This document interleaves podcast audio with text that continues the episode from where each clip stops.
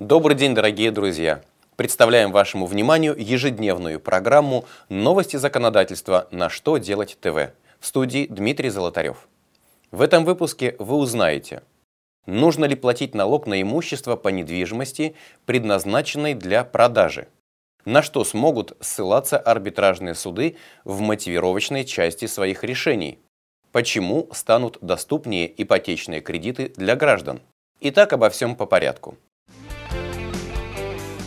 Главное налоговое ведомство разъяснило, что недвижимость, предназначенная для продажи и учтенная на балансе в качестве товара, а также вложения во внеоборотные активы, не являются объектом обложения по налогу на имущество, даже если этот объект включен в список недвижимости, облагаемой по кадастровой стоимости. При этом налоговое ведомство предупреждает – что такие разъяснения справедливы, если стоимость объекта отражена в бухгалтерском учете правильно, то есть если актив действительно не отвечает критериям основного средства, согласно ПБУ 6-01.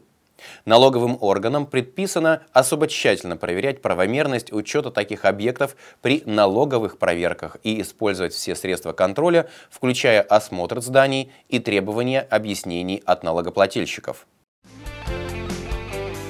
В Нижней палате парламента прошел чтение федеральный закон, который разрешает арбитражным судам в своих решениях ссылаться на постановления пленумов и президиумов Верховного и Высшего арбитражного судов России.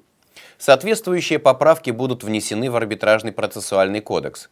Актуальность вопроса обусловлена тем, что после грядущего объединения высших судов все разъяснения по вопросам судебной практики будет давать Верховный суд.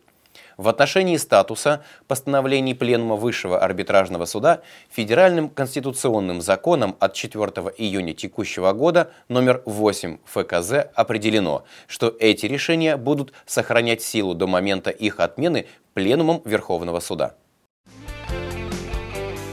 23 июня президент России подписал закон, вносящий ряд поправок в федеральный закон об ипотеке.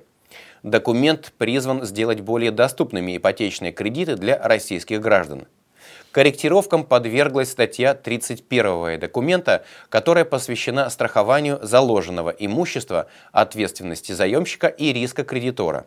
Установлены механизмы такого страхования, установлены выгодоприобретатели, страховые случаи по договорам, размер страховой суммы и порядок ее выплаты в различных ситуациях.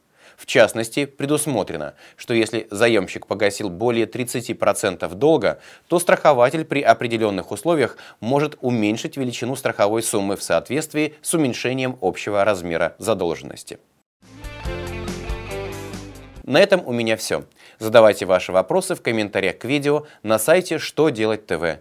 Я благодарю вас за внимание и до новых встреч!